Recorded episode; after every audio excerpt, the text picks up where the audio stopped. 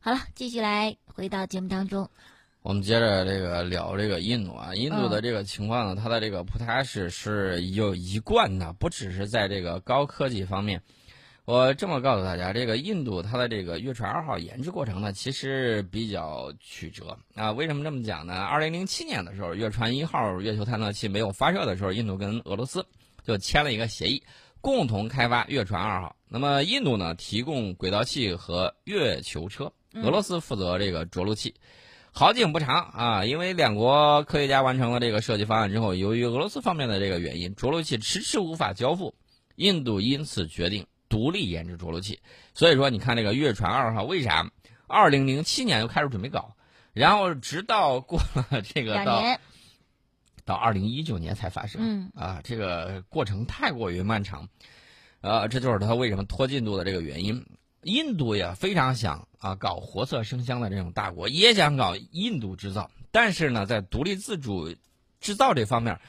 光有雄心壮志那是远远不够的。对啊，那么月球着陆器有有一大核心硬件就是变推力发动机，就是减速下降的这个过程之中呢，推进剂大量消耗，然后着陆器质量呢时刻在变化之中。如果发动机推力恒定的话，这个着陆器最后时刻非但不能悬停着陆，反而会因为推力大于重力而飞起来，那就又升又升起来了。嗯，所以说呢，这个着陆器的发动机就是这个主动发动机一定要能够节流。啊，在一个很大的范围之内去调整推力，美国、苏联还有中国在登月过程之中呢，都研发了具有节流能力的变推力发动机。原因就是消耗燃料，燃料这个一燃烧，你这个重重心是质量是在发生变化的，重心也在发生变化。所以说呢，怎么去做到能够让这个推力啊可调节？然后呢，因为你如果推力恒定大的话，你这个燃料在消耗。你的这个重量反而小了，同样推力你就落不下去了，嗯啊，始终落不下去，直到你燃料耗完吧唧一下下去。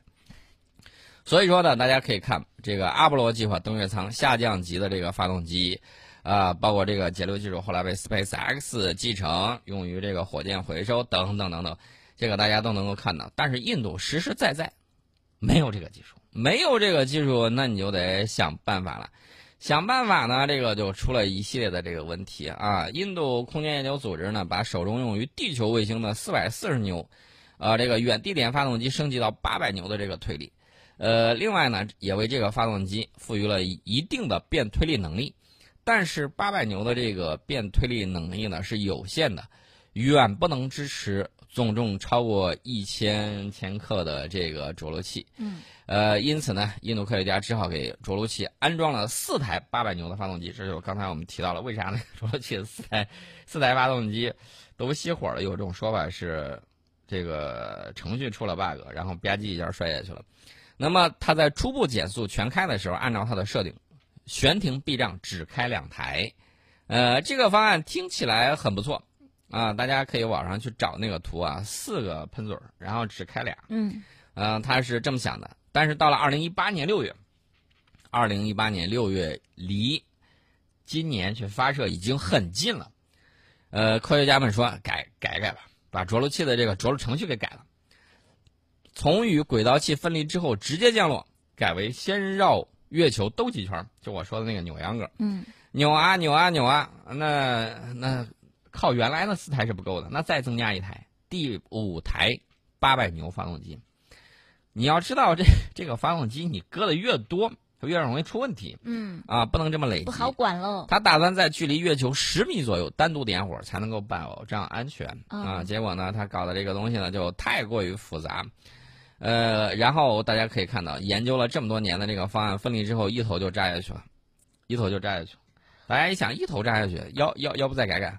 呃，加了第五台发动机，忽然他又发现另外一个问题。嗯，啊，就是。发动机增加了，你燃料怎么办呢？这个顶上的这个，这个里面是恒定的。对呀。那没办法，改吧，然后再加俩燃料箱，这个就属于典型的，呃，面多了加水，水多了加面。嗯。啊，很像。嗯。然后他一发现多加了俩燃料箱之后，又重了，又重了。觉得你这个着陆器支撑腿可能有点窄，万一上去撑不住怎么办？就是万一碰到斜坡，嗯，你上去了之后翻了。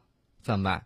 那这样吧，把这个直径改吧改吧，从原来三点六米直径改成四点三四米直径，那你这个着陆器就变重了，腿儿加粗了，你着陆器肯定变重了。那这问题又绕回来了，就是轨道器变轨能力跟不上怎么办？改啊，给轨道器也加燃料，轨道器也中了，着陆器也中了。原来它那个主火箭本身就弱，现在更不行了，怎么办呢？改，有新研制的一款这个火箭，呃，然后呢，这个这个这个改吧改吧改吧改吧改吧改吧之后，这个就出了问题了，呃，以至于一的否定自己啊，对完全否定来之否定，然后所以他那个方案大家可以去看有图啊，有做对比的。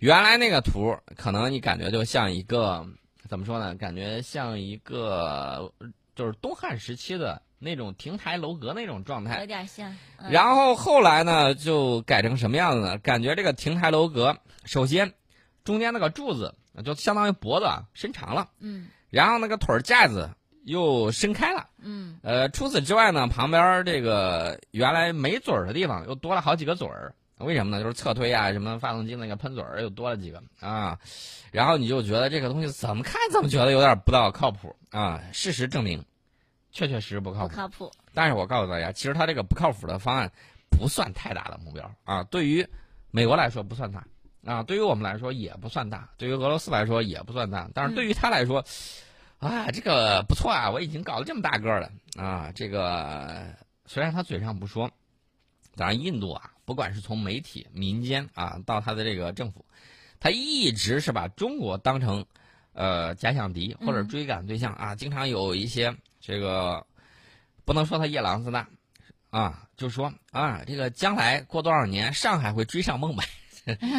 你你去过上海吗？这个不是，我都想乐了啊！嗯我们也看到印度有很多这个爱好和平的人士啊，也有到这个国内做生意啊、旅游啊。他不要说去到上海，他到武汉去坐高铁，我们看到有这个视频啊，人家就很明白这这个跟差距就在差距太大了，嗯这个别说孟买了，这个拍马不及啊，这只能这么讲。啊这确确实实啊，我我只单讲这个高铁啊，嗯你再去比其他的这个城市的这个管理，我说句实在话，上海的管理，我个人认为是比纽约还是要漂亮对。，我啊觉得不止别说这种高科技的，就公共交通、公交车，我就不说别的，你到纽约之后，就纽约旁边那个机场，你敢下去在那儿待一晚上吗？敢在那儿待一晚上吗？今天上海的机场有个新消息，嗯，有个捷运捷运，啊卫星厅，然后捷运系统九月十六号吧开始启动。你知道为啥不敢去那个小镇上住吗？嗯就是那个机场那个小镇，因为他那儿特别多停电。吗？我就这么给大家讲，他们那儿有医院啊，有一个科特别火，就是那个枪伤科哎呦，啊。你往那儿一住，你呃大晚上就听见那个警察不停的在在那儿响，然后呢噼里啪啦的，有的时候就会莫名其妙，有些人就在那儿嗯让大家知道该干什么事情。嗯所以说那个地方是比较危险的。嗯那么另外呢，呃咱们多说他，咱们还是抓紧这个说印度。这个印度呢是把咱们当成追赶对象，这个大家也看到了，我们我们不想跟谁比啊。哎呀，我我记得我小的时候最烦就是家长说，你看这个这个邻居家的孩子怎么样，不要这么比，孩子真的最嗯烦这句话我吗？最烦这句话了。可家长特别爱说呀。啊、这个一定要注意，千万不要这样比，没有人喜欢攀比的。咱们就扎扎实实做好自己的事情，你做好你的月船，对吧？咱做好咱的嫦娥，做好咱的这个长征，嗯咱各自做好各自的，都是人类文明共同动太阳空的这种探索嗯啊！咱不要攀比，呃，你做你的，我做我的，嗯、你真是有兴趣的话，你可以去买呀，或者说你去扎扎实实的去交流啊，这些都可以把自己的工作做好，你不要去跟谁攀比啊，做好自己啊！我记得原来大禹那个呃，还是哪个谁啊，还是商王那个盘铭顶上写了一句话，叫“苟日新，又日新，日日新”啊，嗯嗯每一天都是新的自我，每一天都超越自己。呃，这个中国有句老话叫什么呢？叫这个“自胜者恒强”啊，这个要自强不息跟啊自己比啊。啊，跟自己比，不断超越自我，这个是最难的。那么这个印度的着陆器呢？呃，我简单比一下吧，还是要比一下它这个着陆器跟我们的这个嫦娥三号，咱不比嫦娥三号，跟嫦娥三号比有什么不一样？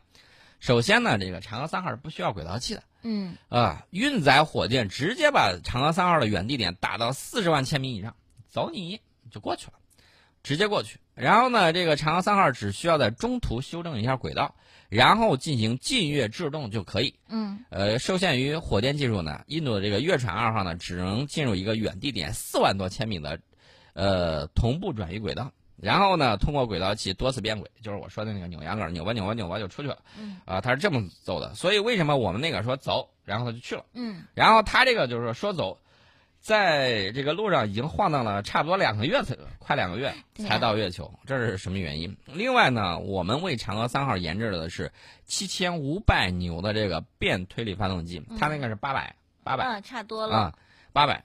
推力上几乎是印度发动机的十倍，嗯单台发动机就能够完成从近月制动到下降到悬停到降落的这个过程。它的八百，然后八百牛，然后整了几个？五个。对呀。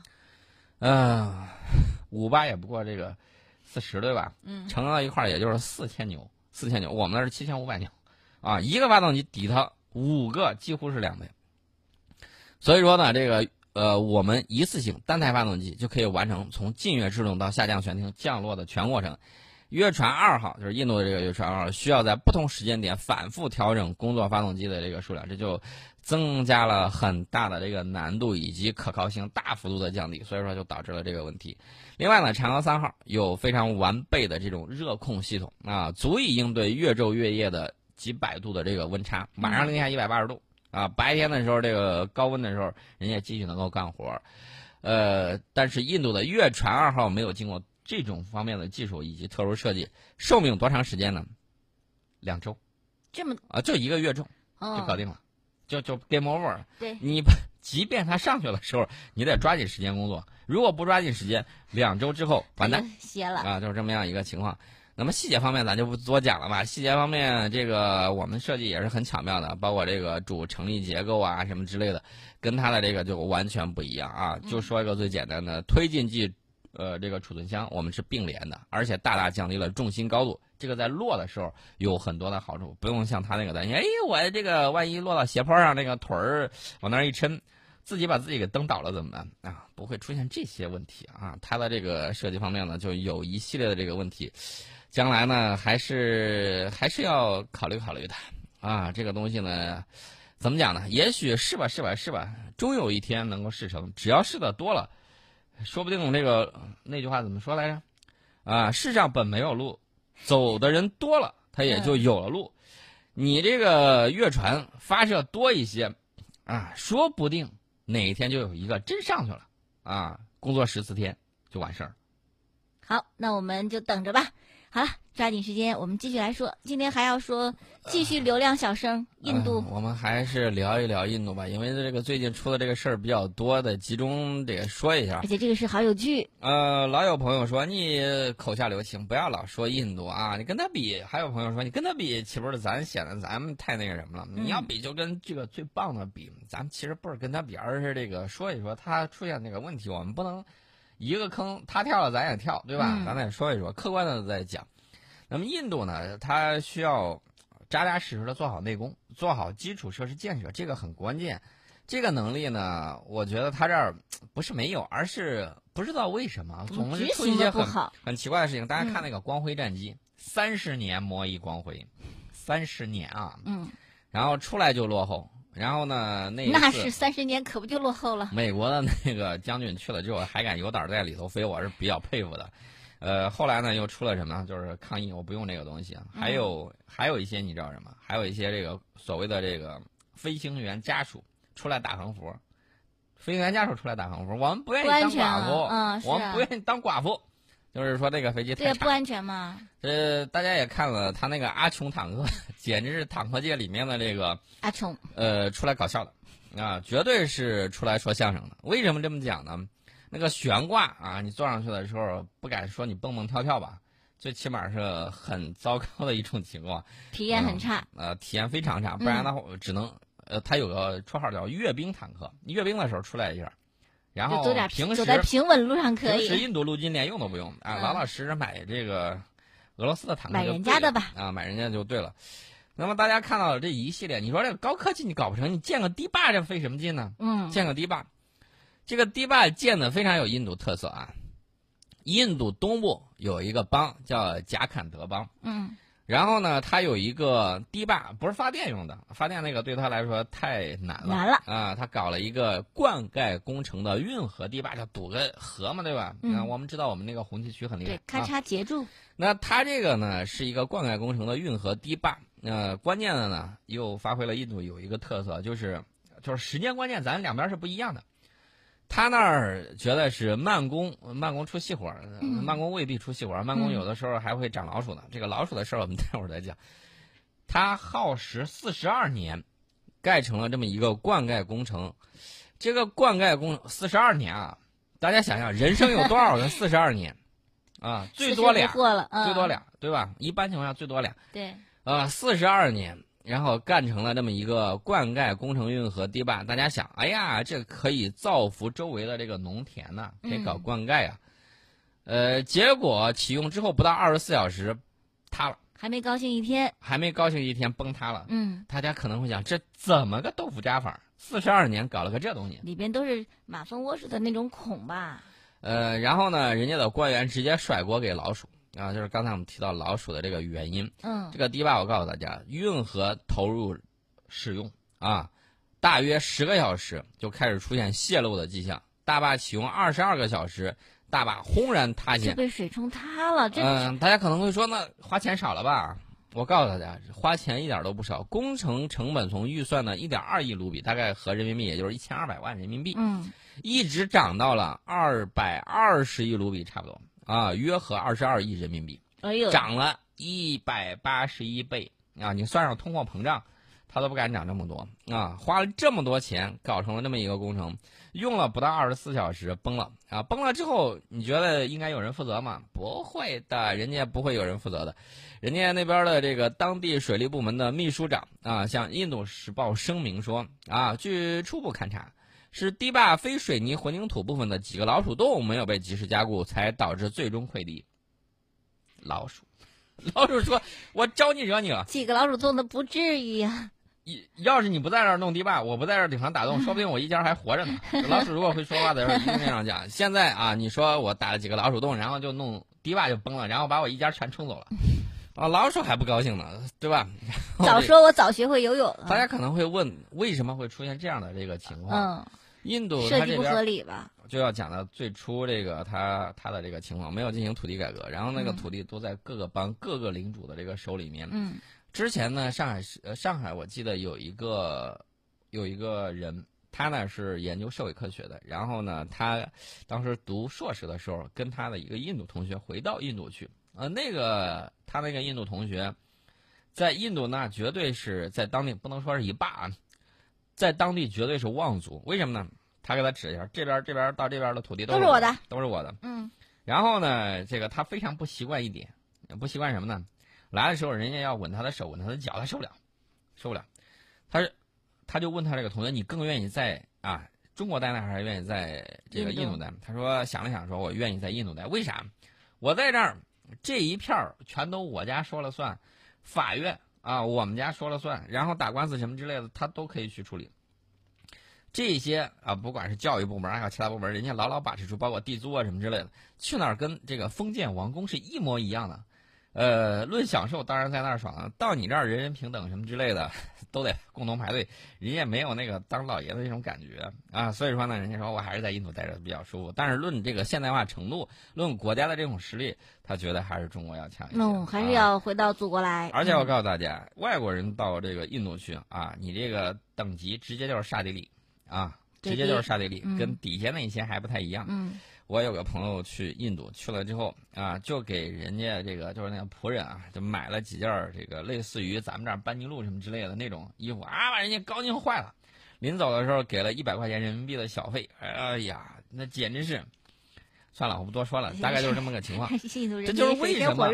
为什么那个官员，印度那个官员能够堂而皇之的上去说啊，老鼠洞的问题跟我没关系啊？也没有人质疑他说的是否合理吗？现在呢，这个印度水利部宣布，啊，有四名相关工程师已被停职调查。嗯，事故工程师，大家看到了没有？主管官员、当地水利部门的秘书长说老鼠的事儿，然后呢，不管这里面，啊大家都很明白，一个东西从一千二百万整到啊几十个亿，嗯，呃，这里面的这个猫腻儿，大家自己心里都很清楚啊。这个没有什么问题，把工程师先给抓起来了，啊，去调查调查，停职调查也不算抓起来。你指望着这个东西，它基础设施都做成这个样子，你指望着他把军火生意给你做得很好？嗯，其实印度说你别笑我，你你你们那儿有人吹什么德国油纸包啊？德国哎呃德国那个 G 三六不也一样吗？啊，人家那个德国那个情况跟他不太一样，虽然都是这个突击步枪那个护木化了，但是此画跟彼画不太一样啊。德国那边是碰见奸商了。啊，他给他提供的那个护木那个塑料，那个本来那个 ABS 塑料挺好的，有一定的指标。嗯，他给他用了那个废旧塑料，结果一打软了。嗯，虽然跟那个印度的做不好有区别啊，还是有区别的。好，那今天我们就到这里，特别感谢大家的收听，明天继续来关注我们的听世界节目。